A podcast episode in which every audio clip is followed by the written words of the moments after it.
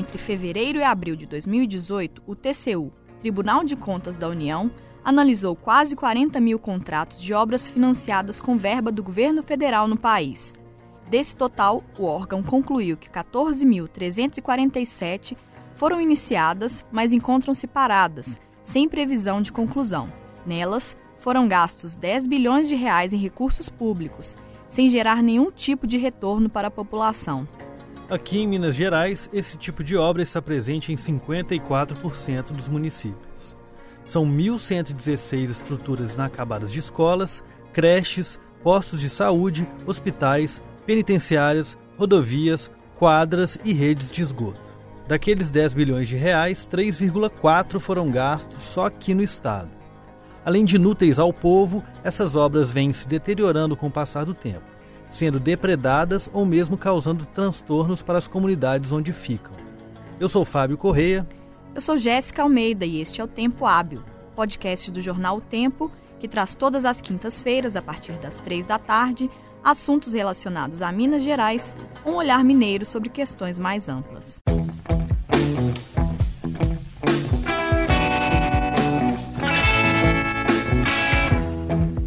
Mais do que números em um relatório, as obras públicas iniciadas e não concluídas Brasil afora representam uma expectativa frustrada de melhora de vida para milhões de cidadãos.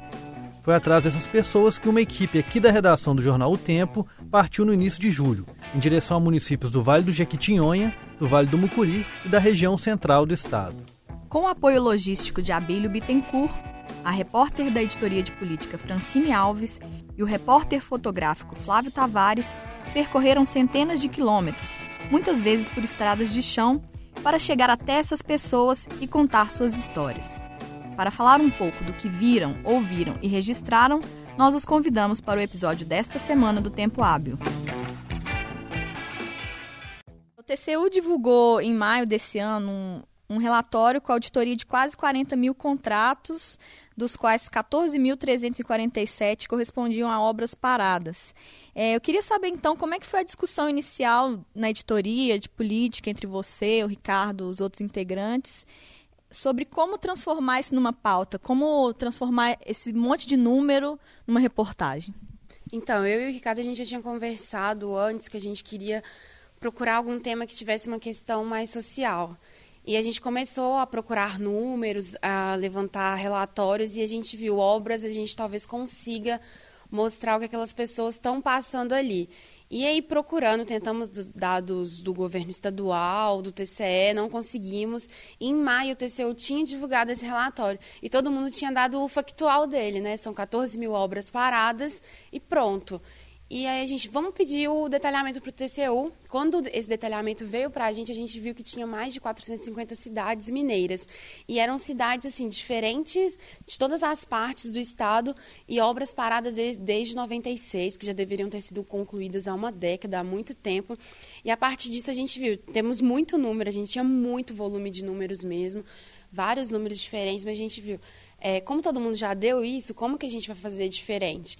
Vamos, vamos contar histórias, vamos decidir em que cidades que a gente vai para mostrar como que vai ser esse impacto. Não precisa ser uma cidade que talvez tenha a obra que foi a mais cara, que teve maior investimento, mas que talvez o impacto social ali de uma pequena comunidade a gente poderia traduzir por meio daquelas histórias o que aquele pessoal passa, o que, que uma obra parada que, que ela tem como consequência para aquela região, para a comunidade simples. Vocês visitaram municípios no Vale de Tionha, no Vale do Mucuri, região central aqui de Minas. Qual foi o critério para escolher essas cidades? Então, durante a pré-apuração ali para a escolha, a gente fez diversos roteiros. Como Minas tem enorme, 853 municípios, era muito difícil como fazer essa escolha. Então a gente criou vários roteiros, por exemplo, na Zona da Mata, na, na região do Vale do Rio Doce, no Triângulo. Mas aí, todos os roteiros que a gente criava, não sei porquê, talvez filho em alguma questão, sempre aparecia Caraí ali, quando a gente ia buscar obras inacabadas. E, e outra questão é que esse relatório do TCU, os próprios técnicos dizem que não tinha como ter certeza absoluta da fidelidade daqueles dados. Por isso que eles pedem um cadastro único. Então a gente precisava ter certeza também que quando a gente chegasse naquele local, aquelas obras iam estar realmente inacabadas, paralisadas. Porque você viajar 600 quilômetros, chegar lá e a obra já ter sido retomada e tudo. E a gente começou a ver que cidade será que, é, em que essas obras ainda estão inacabadas e por uma questão assim, não sei, sempre caía Caraí, Caraí sempre aparecia lá no meio de todo o levantamento que a gente ia fazer, aparecia Caraí. Quando você olhava o índice de DH, vamos cidades mais pobres, aparecia Caraí. Vamos olhar obras mais antigas que a gente tem certeza que está inacabada, aparecia Caraí. E aí, a partir disso, a gente viu que tinha outras cidades lá próximas que as obras também estavam inacabadas, como Catugi, Padre Paraíso, alguns distritos. E, gente, então, vamos para lá, aproveitando também do fato de que são regiões mais carentes, são regiões com IDH baixíssimo e também que às vezes não são retratadas por nós mesmos, nos jornais, por questões de logísticas, por várias outras questões. Então, quando você tem a oportunidade de fazer uma reportagem como essa e poder ir no lugar onde que não é tão explorado assim para fazer, a gente brigou por isso aqui, vamos para lá e vamos fazer. A gente não tinha certeza se ia estar tá tudo parada. E chegando lá, a gente viu que elas estavam paradas, totalmente abandonadas. E foi assim: talvez o feeling tenha dado certo, no sentido de que realmente as histórias que a gente conseguiu encontrar ali, elas foram muito gratificantes para a matéria. Elas souberam exemplificar mesmo de que forma que essas obras impactam aquelas regiões carentes. É, só para contextualizar, Caraí é uma cidade entre o Vale do Mucuri e o Vale do Jequitinhonha, né? Queria que você contasse, fica perto de onde, quais são as cidades que estão em volta? Se a gente for parar para pensar assim, cidades polos, é, a gente tem Teoflotone, ela fica para cima de Teoflotone.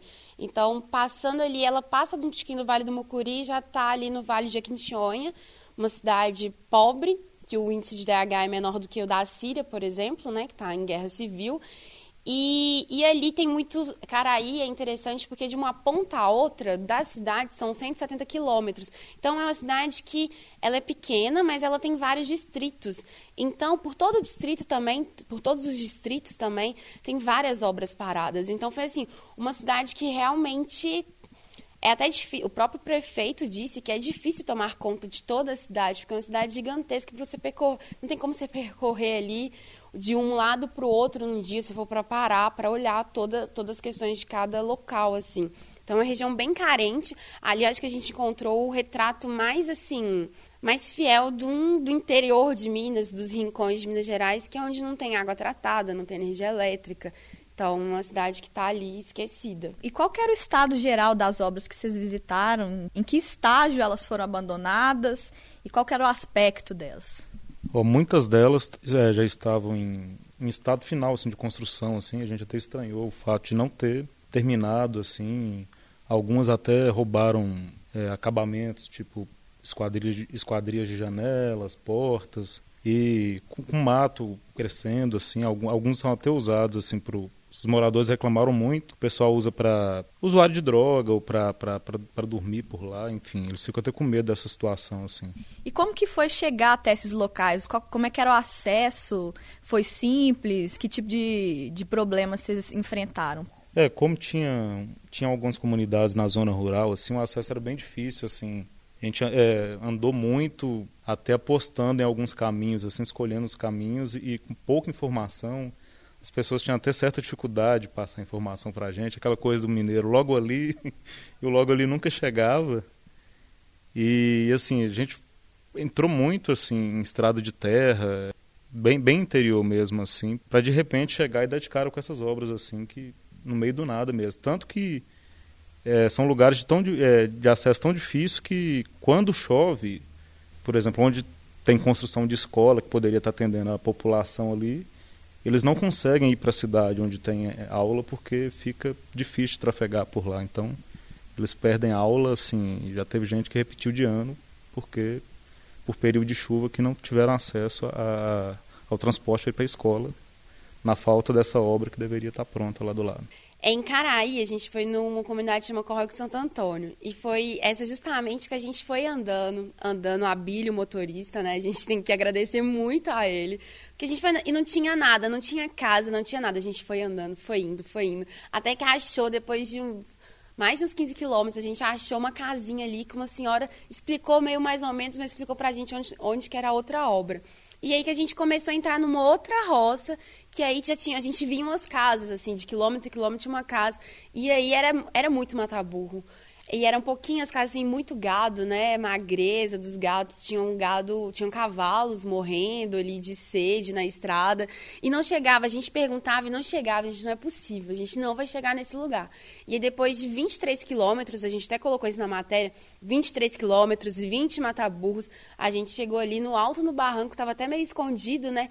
E a gente teve que subir lá para ver aquela construção de uma creche de seis salas de aulas que atenderiam aí 300 alunos, deixada ali no meio do nada. Dali a gente só escutava o, o vento e passarinhos, assim, no meio do nada. Então, é realmente o retrato de um país, de um local esquecido. Quem que ia olhar ali, né? Tanto que eles falavam isso, as pessoas ficavam surpresas quando a gente chegava, né? Veio aqui, como assim, né? Há tanto tempo não vem ninguém. E eu acho que esse foi um dos, foi um dos foi mais marcante, assim, quando você olha para ela, gente, não é possível que isso exista, assim, sabe?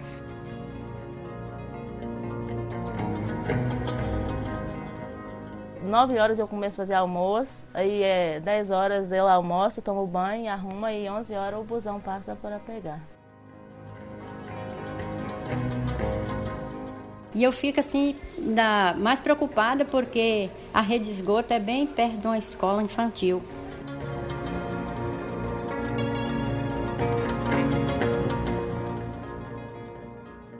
Estão falando dessa estrutura, que é uma estrutura de educação, vocês visitaram outras estruturas também, não só de educação, mas também de saúde, saneamento básico, de esportes.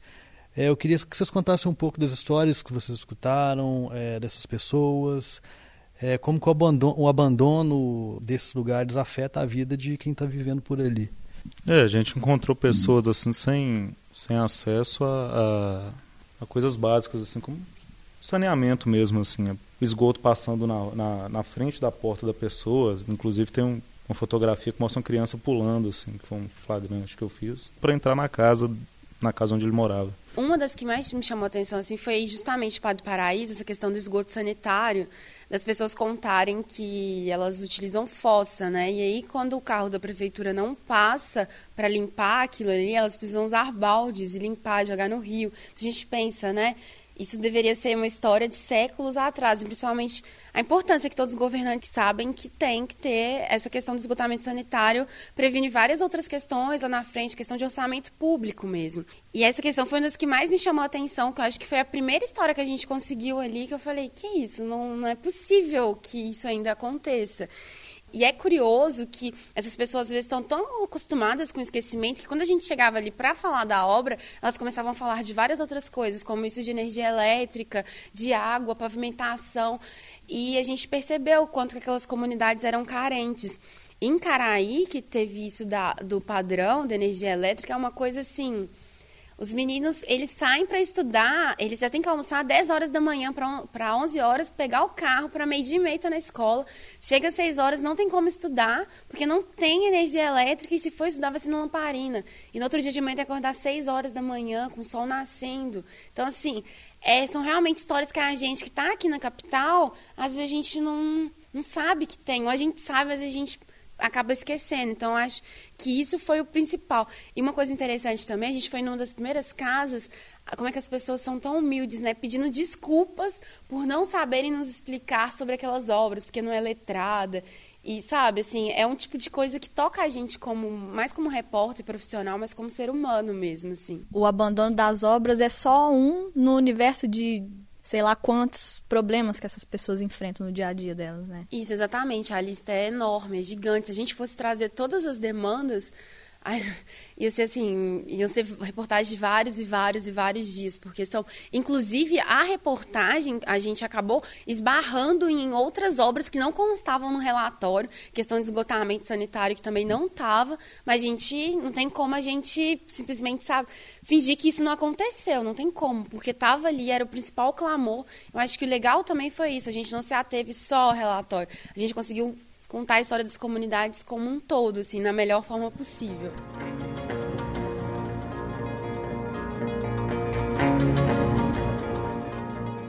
Eu tenho tanta raiva aqui lá que nem eu passo. Quando eu preciso ir parar só, eu volto por aqui, ou sobe aquele com os olhos fechados de raiva. Porque o prefeito tem que deixar a lembrança do colo, moço.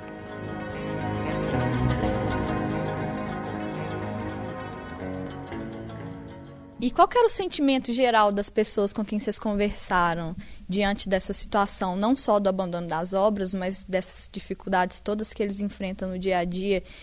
Elas tinham esperança de que isso vá melhorar em algum momento? Elas estavam revoltadas? O que, que vocês sentiram no contato com elas? Então, era um misto. Mas eu acho que o que era desesperança, algumas ainda acreditavam, mas eu acho que de forma geral o que elas pensavam é o seguinte: vai ficar pronta mas não vai ser para me atender, vai ser para atender as minhas gerações ou outras pessoas. Então, assim, eles sabem que demoram, mas um dia deve sair. Se sair, aí só que não vai ser mais para mim, vai ser para os outros. Então, eu acho que isso foi o que a gente percebeu na maioria dos casos. É, e eles falam muito de tristeza, assim, em relação a isso, assim. Tem depoimentos de pessoas que não passam de frente à obra para evitar, assim, ou até fecham os olhos, assim, para evitar esse sentimento, assim. Então eles falam muito sobre isso, de como é triste essa situação, né, assim, de já é tão difícil a vida deles ali. E quando aparece alguma coisa que gera uma esperança e depois fica pela metade, é muito ruim, assim, né. Qual a relação dessas pessoas com o poder público local, com os prefeitos, vereadores? A relação deles com a política? É, existe algum tipo de representatividade ou existe algum tipo de codependência? Quando a gente estava a caminho dessas cidades, a gente estava crente, conversando com o Flávio, assim, que a gente ia conseguir várias pessoas ali para falar, para reclamar. A gente foi com essa cabeça. Chegando lá em Padre Paraíso, a primeira coisa que a gente deu de cara, ninguém queria falar. Ninguém, ninguém queria falar por medo porque elas, eles tinham medo de, uma, de sofrer alguma retaliação do poder público. Cidades pequenas, todo mundo conhece todo mundo, então o vereador ali talvez surgiu no bairro. E ali elas tinham medo de reclamar, de fazer qualquer coisa, e como elas diziam, senão a gente fica marcada. E aí, uma, um dos casos que mais me chocou foi que eu acabei de conseguir uma consulta no dentista. Se eu reclamar, eu posso perder. Mas assim, a gente vê o quanto que ainda existe isso de compra de voto. Por exemplo, em Ponto Marambaia, em Caraí, uma mulher não quis dar entrevista porque ela ia conseguir um saco de cimento para terminar uma casa que a obra estava vindo há muito tempo. Ou seja, elas são totalmente dependentes do poder público e ó, uma fala interessante foi assim: a gente tem que escolher muito bem quem que a gente vai votar, porque senão a gente vive quatro anos de inferno. Porque não consegue nada. E aí o que elas conseguem depois, os governantes vendem como, como se fosse ajuda. O que não é, né? Mas é, é muito isso, total dependência. Que a gente conseguiu encontrar de associação foi só uma em Padre Paraíso que reclamou do esgoto. Mas mesmo assim, na hora de falar, a gente percebe que ainda tem algum medo que aquilo pode prejudicá-la de alguma forma. É, e eles se preocupam muito com isso porque a economia da cidade normalmente, dessas cidades, ela é meio que voltada para a administração pública ali. Então, sempre tem alguém que tem um parente que trabalha na prefeitura e é engraçado que mesmo a oposição assim, alguém indicava para a gente, ah, tal pessoa, ela, ela é ativa, assim, briga por algumas coisas. Em off as pessoas falavam com a gente assim, mas quando falava de gravar, de, de, de dar nomes assim, mesmo sendo ligado à oposição, sendo contrário ao prefeito, porque normalmente nessas cidades são dois lados, né? Que eles até identificam pelo número, assim, nem, nem pelo partido ou pelo nome do prefeito. E aí sempre, na hora de mostrar, eles ficavam com receio, assim, então, assim, são muito desconfiados e tinham essa cautela toda para não se comprometer de alguma maneira, assim, e se prejudicar na cidade. Né? Eles têm muito medo disso. E vocês notaram algum tipo de movimentação com a presença de vocês lá? É, como as cidades são bem pequenas, assim, principalmente o centro da cidade, quando tinha alguma obra localizada por ali, assim, era engraçado. Enquanto a gente estava lá apurando, fotografando, sempre passava algum carro da prefeitura com alguém com olhar mais suspeito, assim, e assim, mais de um carro e sempre dando voltas, assim, meio que vigiando assim o que está acontecendo, né? Porque viu o carro do jornal e tal. Em Felixlândia, que é uma cidade mais próxima aqui da capital, a gente percebeu isso já. Nos contaram que quando a gente já chegou na cidade, e a gente parou na primeira obra ali de uma escola, de uma creche abandonada, logo no início da cidade, quando a gente chegou no centro, todo mundo já sabia que a gente estava lá e o que, que a gente estava fazendo lá, que era de obras. Então, assim, é tanto que em Felixlândia a gente conseguiu mais pessoas para falar com a gente, tudo. Talvez essa proximidade com a capital mineira, não sei. Mas teve, teve isso, assim. Mas como o Flávio disse, realmente a gente. Era meio que o evento da cidade, né? Cidade pacata, chega a reportagem e aí querendo saber o que, que a gente estava fazendo e tudo. Mas é, até quando a gente chegava em alguns locais, que a gente parava, algumas pessoas já entravam para casa, ou quando a gente estava chegando perto, eles já fugiam, assim. Não sei se porque já sabiam o que a gente ia fazer lá ou por esse medo mesmo das prefeituras de alguma forma prejudicarem eles, porque até o comércio também sempre é de vereador, de prefeito. Então, assim, essas pessoas estão.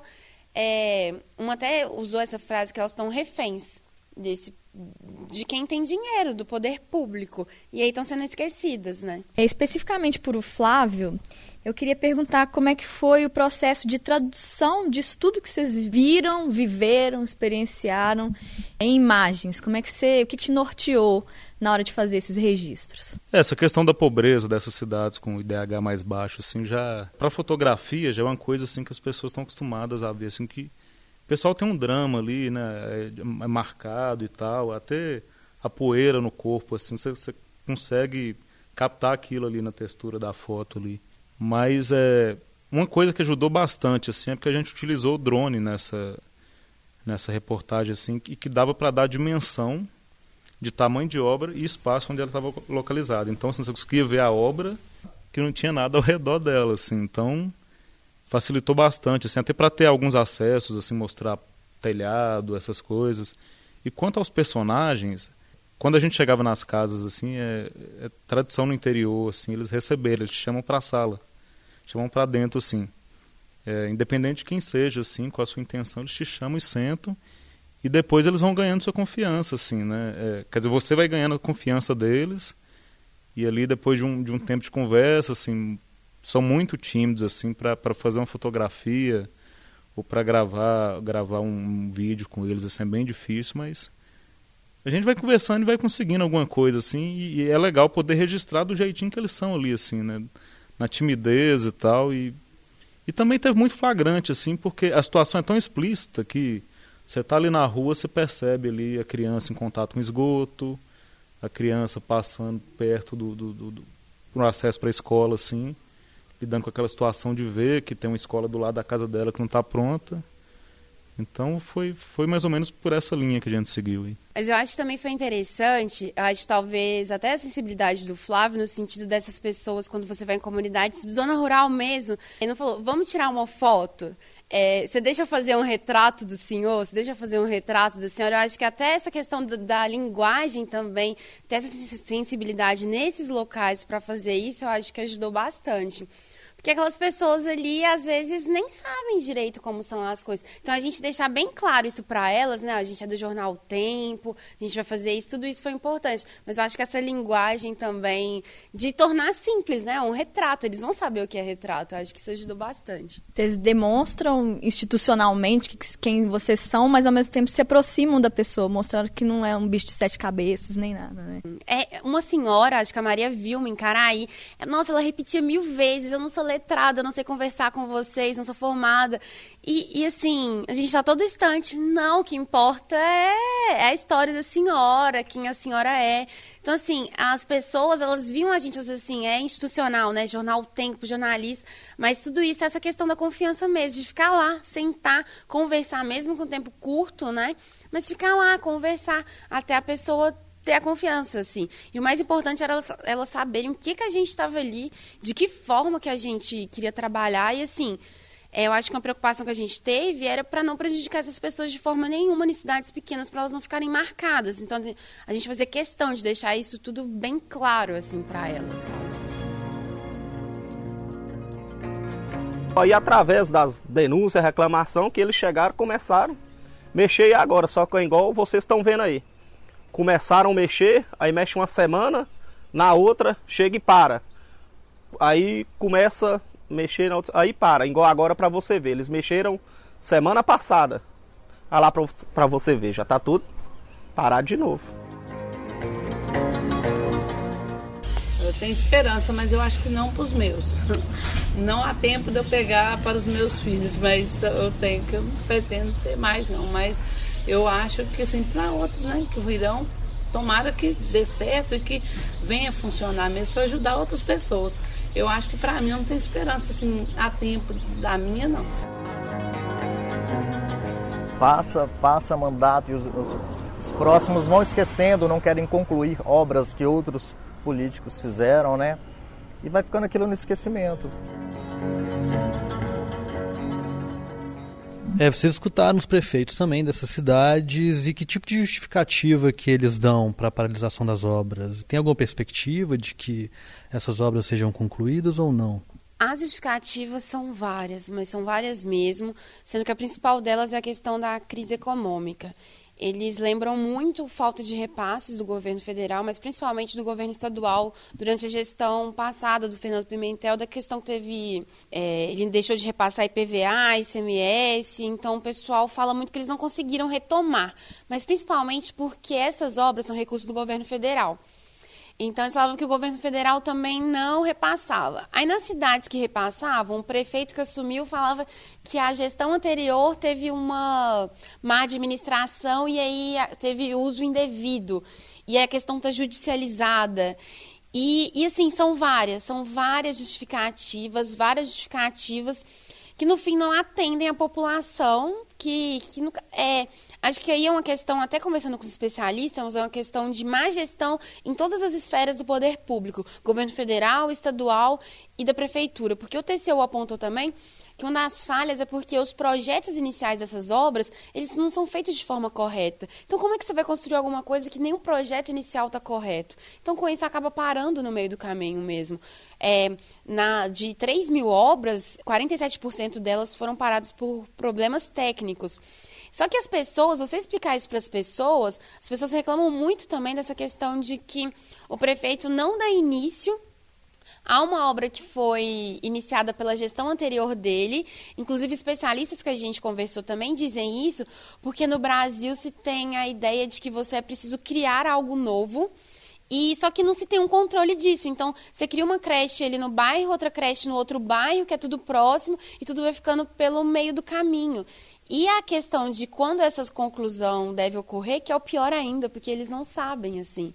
É, tudo depende ou da justiça ou de repasse. Então, o que a gente vê, no final das contas, é uma má gestão do dinheiro público de realmente pessoas que às vezes não não são gestores. E isso, assim, de que talvez quem está agora, de quem tá, quem estava antes. Então, é uma questão, assim, que está meio que, como disse um professor da FGV, meio que enraizada mesmo no país. Não é uma coisa que você também consegue atacar neste momento. Inclusive, o TCU pede para o governo federal, desde 2007, para que seja criado um cadastro único para saber que obras que se tem no país, quanto que já foi investido, quanto que já foi gasto, quanto, quando deveriam ficar prontas, porque também a fiscalização do, do tribunal nesses casos ficou muito restrita. São mais de 5 mil municípios por todo o país. Então, você não ter um cadastro desse prejudica que a gente vê dinheiro público desperdiçado a cada esquina nessas obras paradas. E essa também é a avaliação, que inclusive a gente chegou nela pelos próprios especialistas e pelo próprio TCU. E tem alguma coisa sendo feita dentro do governo federal para desenrolar esse nó? Então, em 2007, o TCU fez essa recomendação do cadastro único. Em 2017, dez anos depois, eles viram que nada tinha sido feito. Então, eles recomendaram que fosse feita essa, essa auditoria, que foi que a gente trouxe os números na reportagem. E só que mesmo assim, o que eles falam é que esses números ainda podem ser muito maiores por conta dessa deficiência de dados nos, nos próprios bancos de dados, que eles utilizaram Caixa, MEC, Funasa, DENIT e PAC, que abarcam 90% das obras do país. Mas aí faltam várias outras. Aí em 2017 eles fizeram essa recomendação de que fizesse essa auditoria, que ficou pronta e foi divulgada em maio deste ano. E agora o TCU diz que está aí acompanhando, juntamente do governo federal, a implantação desse, desse cadastro único. E o governo, a Ministério da Economia respondeu para a gente que isso já está sendo feito pelo setor de inteligência, não deu prazo de quando isso deve ficar pronto, mas falou que está caminhando. Então, assim, a questão é, será que daqui a um ano vai ter isso? Daqui a um ano, se a gente voltar nessas obras que a gente visitou é, nesse mês, elas vão estar tá do mesmo jeito? Quando eu fiz essa pergunta para os especialistas, a maioria disse que que sim, que deve acontecer isso, devem estar todas paradas ainda.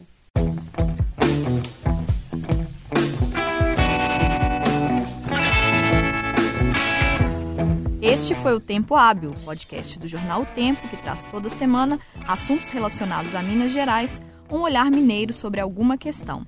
Ao longo da entrevista da Francine e do Flávio, você ouviu na ordem que aparecem os depoimentos da lavradora Maurina Rodrigues dos Santos, da aposentada rural Maria Pereira Vieira, do agricultor Elias Pereira, do vigia Anderson Mateus de Souza da cantineira Érica Mendes Pereira e do microempresário Antônio de Araújo Duque. Eu sou Jéssica Almeida. E eu sou Fábio Correia. Esse episódio foi produzido por mim e pela Jéssica e a edição e a mixagem também foram feitas por ela. Nos acompanhe todas as quintas-feiras, a partir das três da tarde, no seu tocador de podcasts favorito. Até a próxima. 자